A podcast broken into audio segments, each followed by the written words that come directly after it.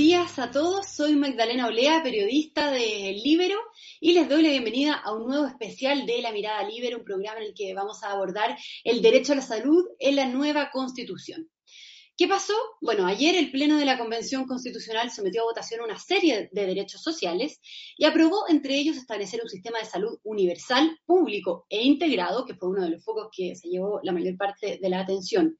De esta manera se aprobó que sea un ente estatal el encargado de administrar los fondos de este nuevo sistema, mientras eh, se rechazó una indicación presentada por convencionales de derecha que buscaba establecer que cada persona tiene derecho a elegir el sistema de salud al que desea acogerse, sea público o privado. Eso sí, algunos de los artículos que habían causado más confusión fueron rechazados por el Pleno y ahora vuelven a comisión para ser acogidos, corregidos. Digo. Eh, se rechazó, por ejemplo, el inciso que definía que los prestadores de salud privados no podían perseguir fines de lucro y se rechazó también el que planteaba que podrán existir seguros complementarios privados de salud y que esos seguros no podrían duplicar el rol del Estado. Antes de partir, aprovecho de contarles que este programa se hace gracias al apoyo de la red Libero. Si están interesados en ser miembros y si quieren conocer más sobre la red Libero, lo pueden hacer en la misma descripción de este video. Bueno, para explicar y analizar esto, vamos a saludar a la ex subsecretaria de Salud, Paula Daza, directora ejecutiva del Centro de Políticas Públicas e Innovación en Salud de la Universidad del Desarrollo. Paula, ahí estás en cámara. Muy bienvenida y muchas gracias por conectarte esta mañana. ¿Cómo estás? Hola Magdalena, muy, contenta, muy eh, eh, eh, contenta de poder conversar contigo y bueno, y dialogar en relación a lo que pasó ayer en la convención y otros temas que les interesen. Bueno, cuéntanos qué postura tienes respecto a lo aprobado ayer por el Pleno, si es una buena o mala noticia en general para el, para el sistema de salud del país y bueno, todo lo que se había discutido en los días previos a la votación, ¿no? Bueno, eh, primero que nada, eh, decirles que la verdad que en el pleno ayer se, siete incisos del artículo 14 que habla sobre los derechos fundamentales fueron aprobados, otros cinco se devolvieron a la Cámara para su revisión. En términos generales, nosotros como Centro de Políticas Públicas e Innovación de la Universidad del Desarrollo habíamos manifestado eh, nuestra gran preocupación, habíamos mandado una carta a la presidenta de, la comisión eh, eh, por, por, la preocupación que teníamos acerca de esta normativa, donde veíamos que es un riesgo importante en torno a la salud.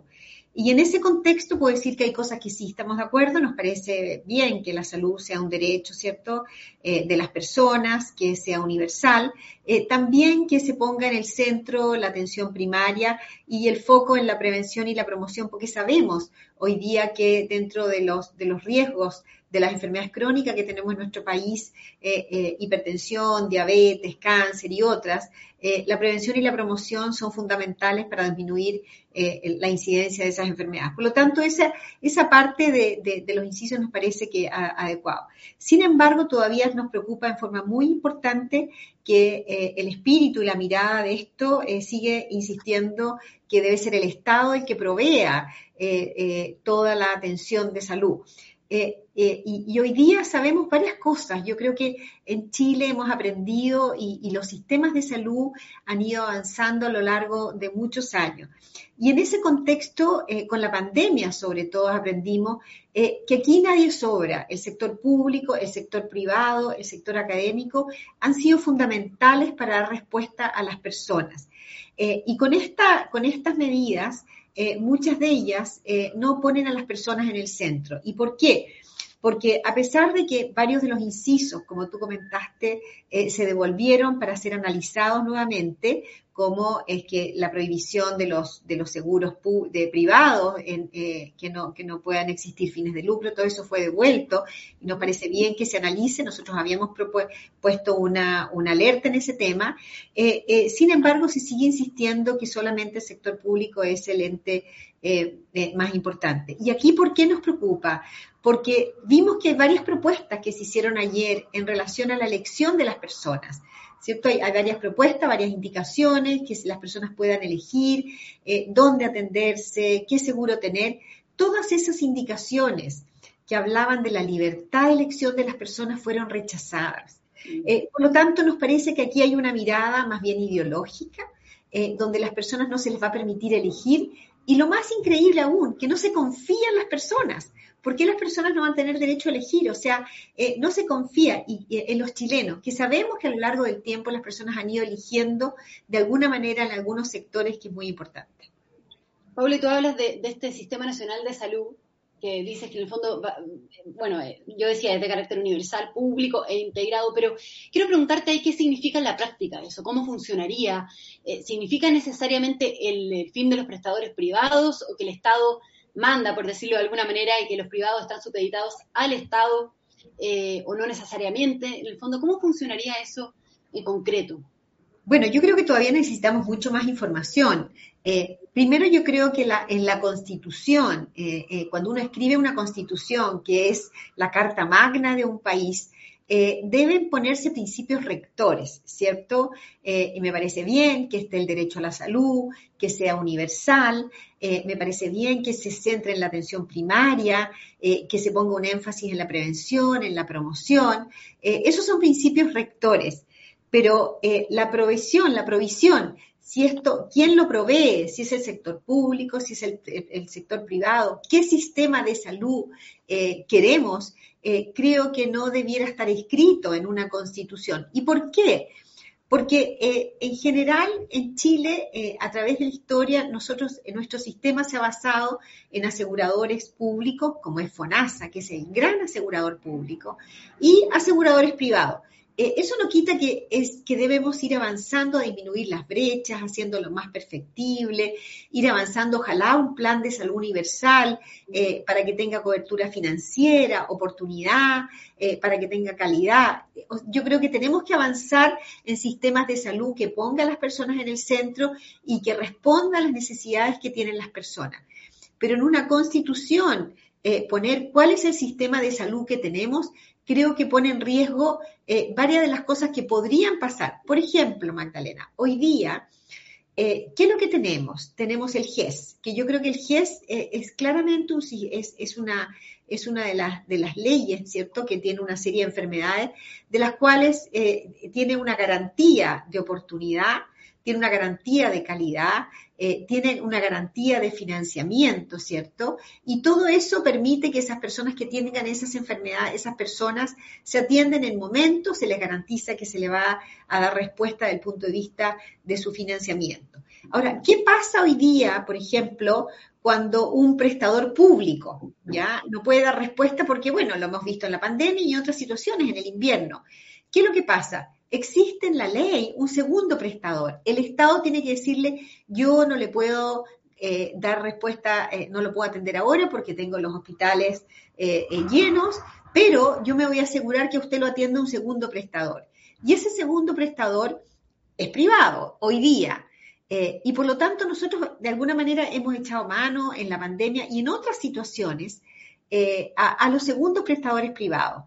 ¿Qué es lo que vemos hoy día? Tenemos que esperar qué pasa con este análisis de, las distintas comisiones en relación a los seguros privados.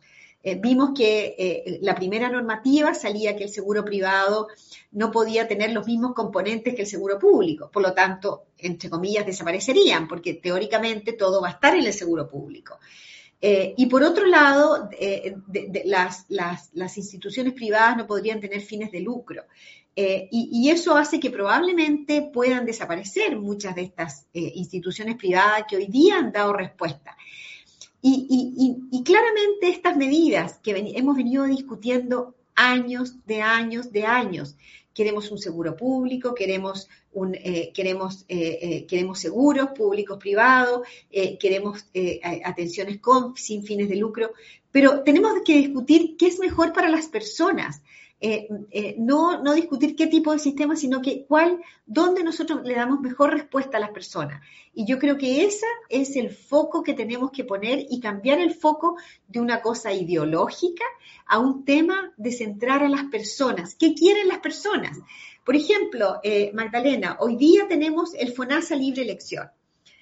FONASA es uno de los yo diría, sistemas que, que, la gente evalúa positivamente. Tiene muchas debilidades, sí. Tenemos brechas, sí. Tenemos mucho que mejorar, sí. Pero hoy día, de los 15 millones de personas que están en FONASA, de acuerdo a datos de FONASA, eh, alrededor de 6 millones de personas el año 2021 se atendieron en algún momento en el sector privado. Y eso no, no son grandes instituciones que la gente cree, es una consulta de un doctor en una región, en una provincia, es un examen de laboratorios que se va a tomar, un examen de rayo, eh, eh, una matrona que la atendió, un psicólogo. Por lo tanto, eh, terminar con una, con una, con una estrategia que sabemos que las personas lo valoran, me parece que no corresponde y tenemos que escuchar a la gente. ¿Y tú tienes expectativas, Paula, de que eso se pueda corregir realmente? Bueno, ahora como tú decías, eh, todo esto tiene que volver, lo que se rechazó, digamos, eh, vuelve a, ser corregido en comisión. ¿Tú tienes expectativas de que se corrija de buena manera, de que se pongan las personas primero? También eh, uno de los temores, como decía Jaime Mañalich en una entrevista, es que todos los médicos pasaran a ser empleados del Estado. ¿Ese temor continúa? ¿Tú crees que es el mismo temor luego de la votación? A ver, yo, yo, yo espero, yo espero, es lo que espero y otra cosa es lo que, lo que puede pasar. Yo espero que aquí se haga una reflexión profunda de qué es lo mejor para las personas. Eh, eh, mientras tomemos las medidas de salud pública en base a una ideología y no en base a lo que es mejor para las personas, eh, creo que desgraciadamente vamos a seguir postergando los temas de salud de la gente.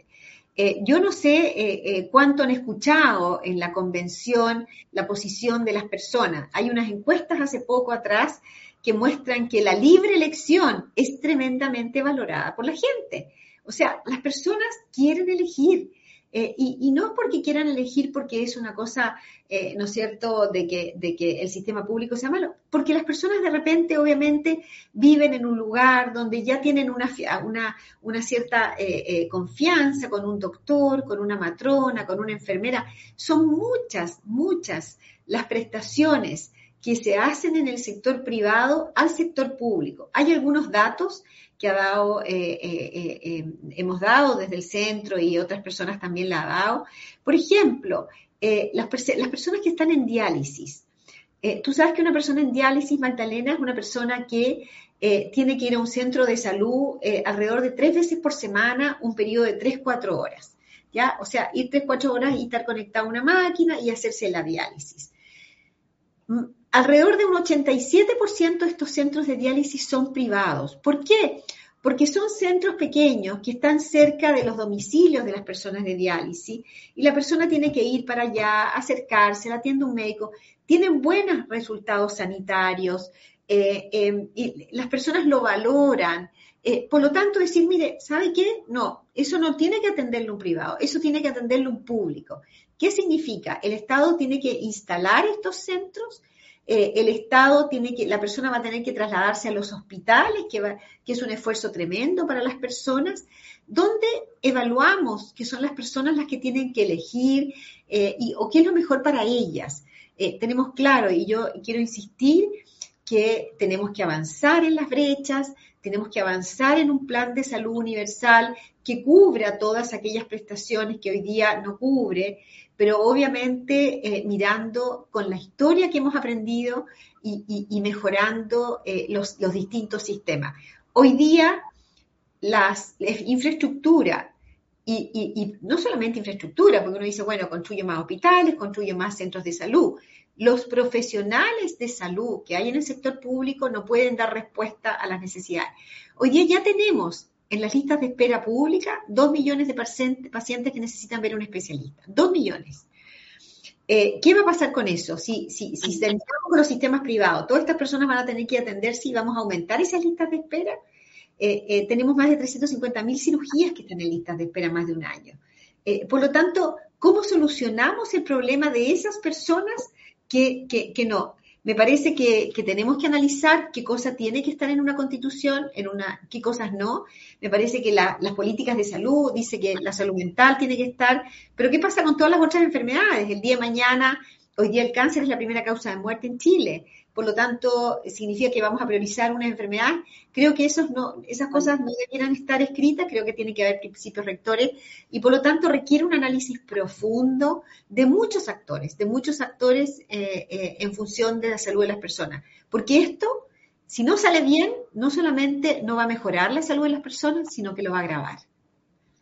Paula, y, el tema del lucro que, se rechazó, eh, y bueno, que ahora, como decíamos, tiene que volver a, corregirse y se va a ver de todas maneras en comisión, pero pero eso, eso hasta el momento es una buena noticia para el sistema de salud privado. ¿Qué pasa en este caso con las clínicas, con el sistema privado de salud, digamos? Porque había causado también ese aspecto mucho revuelo en los días previos en la discusión pública, porque si se eliminaba el lucro se podían perder, se decían cerca de, de 80.000 camas de centros privados, eh, millones de, de exenciones anuales. ¿Cómo ves ese tema que de todas maneras se va a discutir en comisión? Bueno, yo espero que se discuta y que salga una propuesta eh, eh, lógica. a ver, yo creo que seguimos discutiendo en temas ideológicos. A ver, las personas que tienen, por ejemplo, que están en una comuna chiquitita, porque siempre pensamos en las grandes instituciones de salud, ¿cierto? Las grandes clínicas. Pero, pero si estamos pensando, por ejemplo, en un doctor que tiene una consulta, ¿ya? Y que ese doctor ¿cierto? Tiene una matrona, tiene su consulta, tiene su laboratorio y probablemente esa persona, eh, de alguna manera, porque eh, lucra ah, eh, por, por trabajar ahí en el sector privado y dar respuesta. si tú le quitas eso, esa persona, toda esa, toda esa atención privada que hoy día las personas lo agradecen, lo vas a terminar por un tema ideológico. ¿Y por qué? A ver, cuando uno escribe una nueva constitución, como lo estamos haciendo hoy día y que nos parece bien que se haga, eh, es para mejorar lo que tenemos hoy día.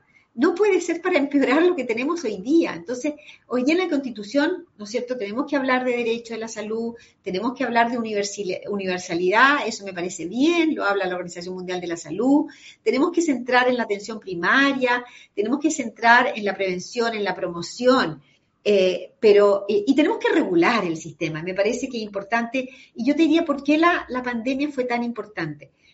Eh, hoy día la pandemia nos mostró que todos los actores eran fundamentales para controlar la pandemia. Nosotros dimos respuesta porque hubo un ente regulador que fue FONASA, que le puso los precios, le puso la forma de hacerlo. Con esa regulación permitió, ¿cierto?, a todos los actores participar eh, para poder dar respuesta a la atención. Y no estamos solamente hablando de camas críticas, estamos hablando de exámenes de laboratorio, estamos hablando de camas básicas, estamos hablando de muchas cosas que se requirieron eh, para poder dar respuesta a necesidades de salud. Eh, y por lo tanto, me parece que es tremendamente importante, hay mucha información de la, de la, de la del virtuosismo que existe cuando uno involucra a todos los actores y los incentivos se colocan bien, eh, con una muy buena regulación que permite obviamente que eh, las personas eh, se sientan protegidas, pero tampoco que no veamos, ¿cierto?, que hay abuso en las distintas cosas. Creo que que eso es una posición que tenemos que defender y conversar. Yo espero que se convence con altura, con poniendo a las personas en el centro, con una mirada de futuro, es lo que estamos haciendo nosotros en este centro, una mirada de futuro, qué es lo mejor para las personas para adelante. No, no podemos seguir discutiendo los mismos temas eh, y no hemos avanzado nada, nada, nada, nada. Paula Daza, antes de, finalizar la conversación, eh, quiero darle pase a la periodista de El Libero, Javiera Rodríguez, quien recoge, siempre algunas preguntas que tiene el público y la red Libero, que nos está mirando en vivo. Javi, ¿cómo estás? Hola Maida, hola Paula, eh, muchas gracias. Tenemos hartas preguntas en verdad sobre diversos temas, así que te las voy a, te las voy a decir. La primera es, eh, si acaso, esta es de Cecilia, si acaso estas modificaciones, lo que está pasando en la, constituyente, está inspirado en algún otro sistema en el mundo? Aquí hablan del sistema canadiense o británico.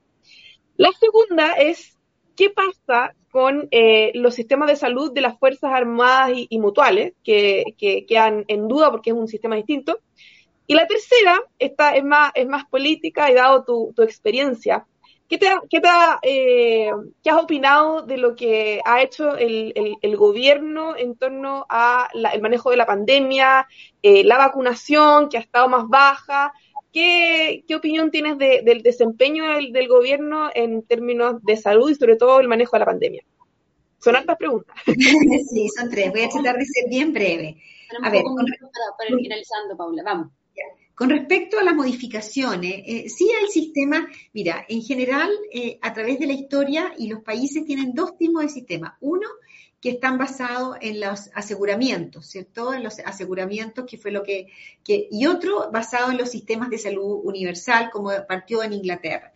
Yo te diría que hoy día, en general, la mayoría de los países eh, complementan, eh, no la mayoría de los países, los países que tienen sistemas de, de, inspirados en un sistema único de salud, tienen también esta complementariedad de seguros eh, privados que les permite dar respuesta a, algunas personas que quieren la libertad de elegir.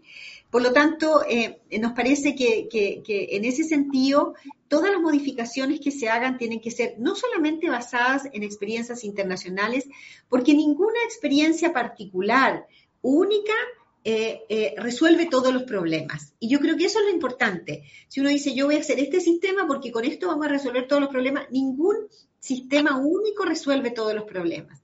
Y por otro lado, tenemos que aprender de la experiencia nuestra. Eh, tenemos que reconocer la historia, la cultura de nuestro país, qué es lo que la gente le gusta hacer o puede hacer.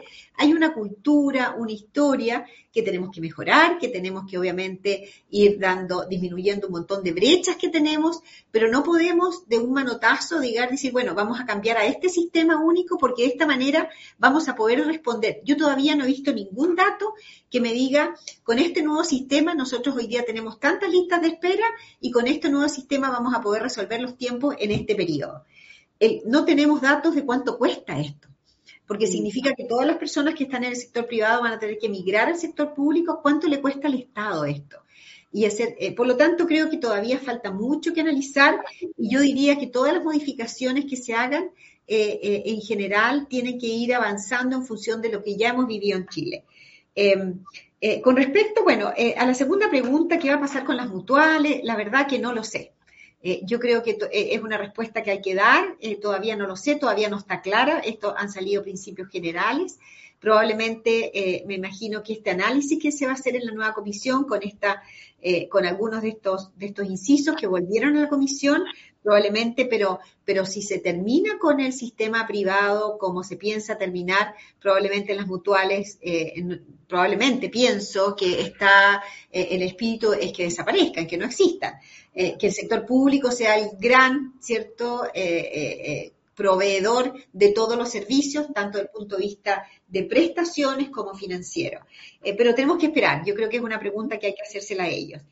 pero sí yo quiero poner el punto de, que esto, esto hay que, esto, es crítico y, me, y, me, parece que si sale una nueva constitución en salud tal cual como la están planteando hoy día, con una mirada no puesta en el paciente, lo que va a pasar es que las listas de espera van a aumentar, no vamos a resolver los problemas de las personas y finalmente vamos a tener una, una población mucho más insatisfecha con mayor, con una situación más grave desde el punto de vista sanitario. Ahora, con respecto al gobierno al manejo de la pandemia, bueno, eh, la verdad que muchas de las cosas que han hecho son muy parecidas a lo que nosotros ya teníamos implementado. Es un paso a paso que le cambiaron nombre, nosotros teníamos cinco pasos, ellos tienen tres pasos, leve, moderado, severo, con dos escenarios, o sea, cinco pasos. Eh, lo que sí me parece eh, positivo es que se haya seguido avanzando en las libertades, ¿cierto? El, uso de, mascarilla al aire libre. Sabemos que es menos riesgoso contagiarse, sobre todo después de dos años de pandemia. Eh, pero, pero, yo creo que es muy relevante es que todas estas medidas de mayor libertad tienen que ir acompañadas de medidas de mitigación. Y acá no hemos visto una campaña comunicacional eh, importante. Eh, eh, la verdad que los, puntos de prensa aparentemente son una vez a la semana, pero creo que la comunicación de riesgo es fundamental. Y por otro lado, lo que más me preocupa es la vacunación. Hoy día la dosis de refuerzo ha bajado alrededor de un 30%, la cuarta dosis también y que son las, las, vacunas que nosotros sabemos que es la herramienta que tenemos para controlar esta pandemia. Por lo tanto, creo que ahí es fundamental saber cuáles son esas estrategias que está tomando el gobierno para fortalecer y volver a las cifras de vacunación que teníamos previamente. Bien, muchas gracias entonces, Paula Daza, por haberte conectado, por haberte dado el tiempo de, estar con nosotros unos minutos de esta mañana. Eh, un, gran abrazo, Paula, seguimos nosotros conectados. Que vaya muy bien. Muchas gracias, ay, que esté muy bien. Muchas gracias. nosotros seguimos conectados en nuestro especial Mirada Libero y vamos a darle pase ahora a Héctor Sánchez, director ejecutivo del Instituto de Salud Pública de la Universidad Andrés Bello. Héctor, ahí estás, estabas mirando. Muy buenos días. Estuve escuchando muy atentamente a, Paula. Bueno, quiero preguntarte a ti cómo, cómo miras lo aprobado ayer por el Pleno también. Tú eres parte de una universidad que justamente se encarga de la formación de jóvenes médicos, ¿no? Entonces, ¿qué líneas rojas, qué grandes cosas ven desde la comunidad médica también, desde la universidad, que les preocupan eh, y qué se cuenta desde Mira, yo creo que, que la, la, situación que vimos, que vimos ayer, que ratifica en gran medida lo que había eh, realizado la, la, Comisión de Derechos Fundamentales, eh, en la práctica se mantuvo eh, todo lo que, lo, que, lo que era relevante, digamos, lo más relevante, y se rechazaron o se devolvieron a la comisión un par de artículos que, que son relevantes, que, no, que son relevantes, no cabe duda, pero que, que en definitiva no es lejos lo más importante. Lo más importante es la definición de que en una constitución tú coloques eh, un sistema nacional de salud ya que, eh, que implica un modelo de un modelo de organización que lo estableces y lo colocas en la Constitución. Ese es como lo complejo. Porque en definitiva, y, volviendo a tu pregunta, cuando uno está formando recursos humanos, ya lo está formando para un sistema de salud que tiene determinadas características, ya de que puede perfectamente aspirar a llegar a una determinada eh, visión ya en el mediano o largo plazo, pero que tiene que contemplar una transición. Yo creo que desde el punto de vista de lo que se está planteando es un salto al vacío en estricto rigor. Y es un salto al vacío porque, en definitiva, eh, no, voy a repetir eh, gran parte de los argumentos que, dio la, doctora Asa, sino que en definitiva es un salto al vacío porque estamos saltando desde una situación actual, donde la gente tiene un determinado comportamiento, donde la gente tiene determinados dolores, ya que en definitiva le afectan, le afectan los tiempos de espera, le afecta el trato, le afecta, ¿no es cierto?, que no tenga una atención integral a su problema de salud en forma oportuna. Esos son los problemas que la gente hoy día te está manifestando. Y nada de lo que se ha aprobado le resuelve a las personas este problema. Por lo tanto, desde esa perspectiva es muy complejo ya eh, de, eh, poder generar, ¿no es cierto?, eh, en este escenario ya recursos humanos que vayan a hacerse cargo de algo que sencillamente no sabemos eh, eh, cómo va a avanzar, no sabemos cuál es la transición que se va a considerar.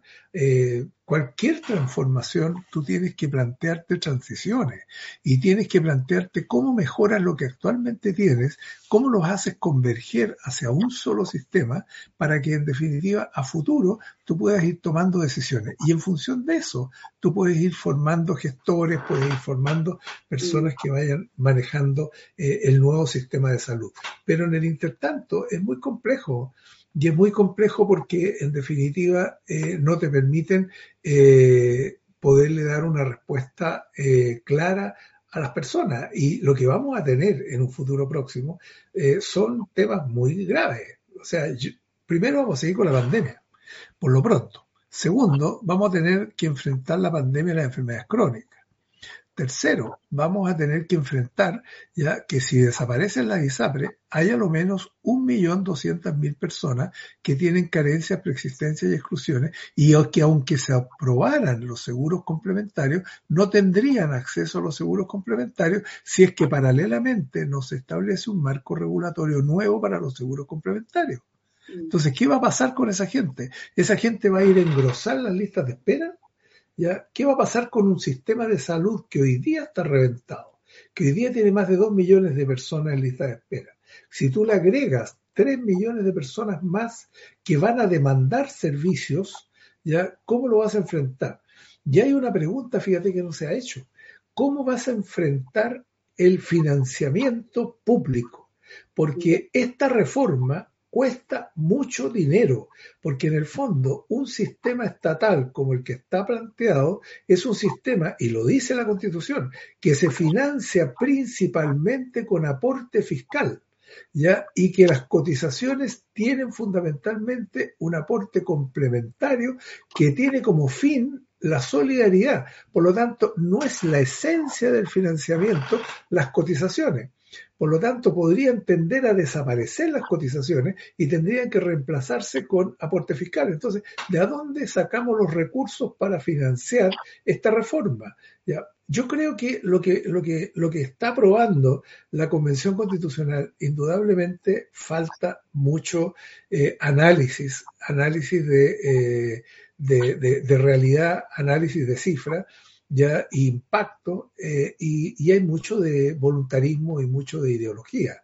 Ya, fíjate que, fíjate que había un, tú sabes que tú eres una comunicadora ya con mucha experiencia y tú te das cuenta que que hay distintas formas de comunicar. Lo que vimos ayer en la Asamblea Constituyente era más bien una asamblea estudiantil.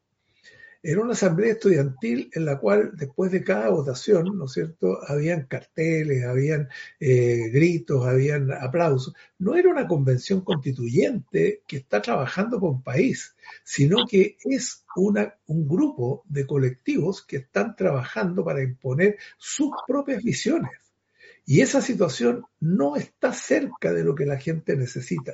Eso está muy lejos de lo que la gente necesita. La gente necesita que en definitiva, ojalá gran parte de los acuerdos que se obtuvieran ya estuvieran alrededor de los 150 votos. Nunca vas a lograr la, la mayoría absoluta, pero cuando se lograba una aprobación ya de un, de un artículo en particular, ¿no es cierto? Grandes aplausos, gritos, ya consignas, que en definitiva te reflejan que hay un ambiente, un ambiente ideologizado que me hace pensar ya de que nada bueno puede estar saliendo de ahí. Y en salud me preocupa enormemente.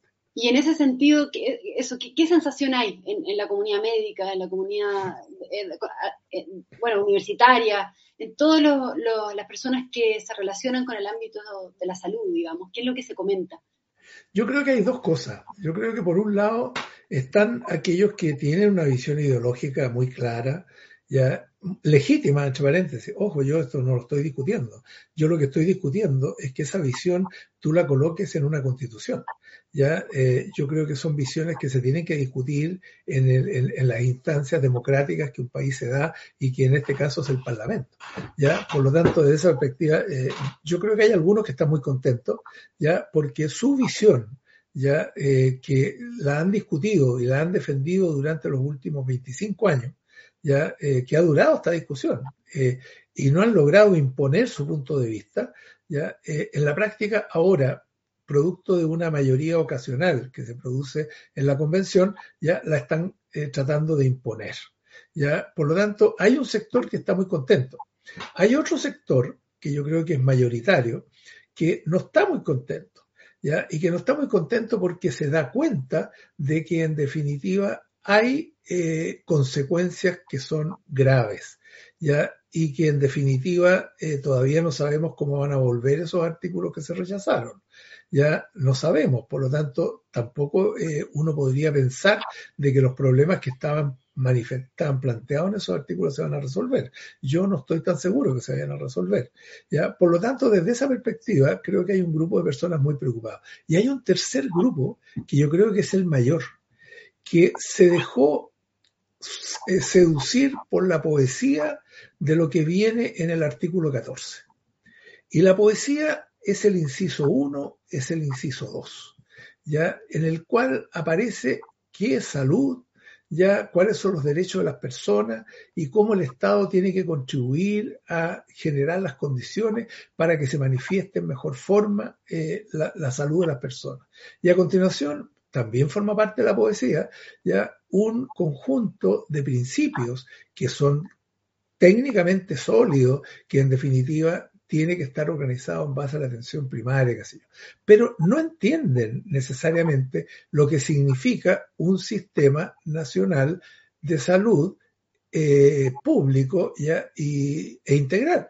Eh, no entienden de que estamos hablando de un sistema de salud que se organiza desde la oferta de servicios de salud. ¿ya? Fíjate que hay un elemento que la gente no lo conoce.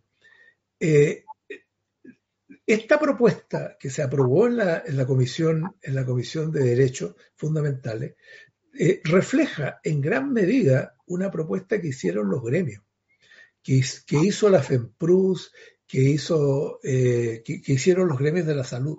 ¿ya? Y básicamente, y la Confusan, de tal manera que eh, ellos fueron los que de alguna manera colocaron esta mirada ideologizada. ¿Por qué? Porque en definitiva, si tú concentras todo en el sistema estatal, en la práctica lo que estás haciendo en forma indirecta es fortalecer los gremios, esos gremios. Y lo que hay que no perder de vista es lo siguiente, el sistema de salud no puede estar al servicio de los gremios, el sistema de salud tiene que estar al servicio de las personas.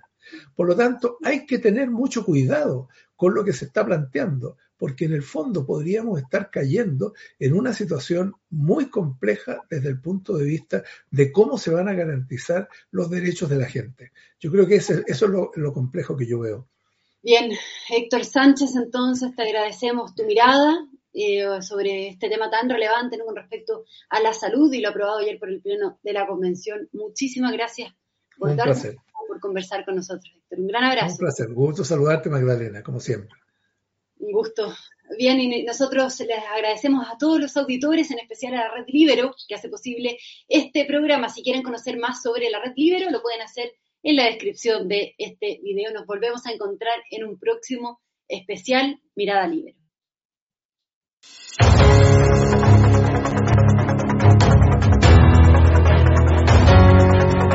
Haz que estos contenidos lleguen más lejos haciéndote miembro de la red Libero.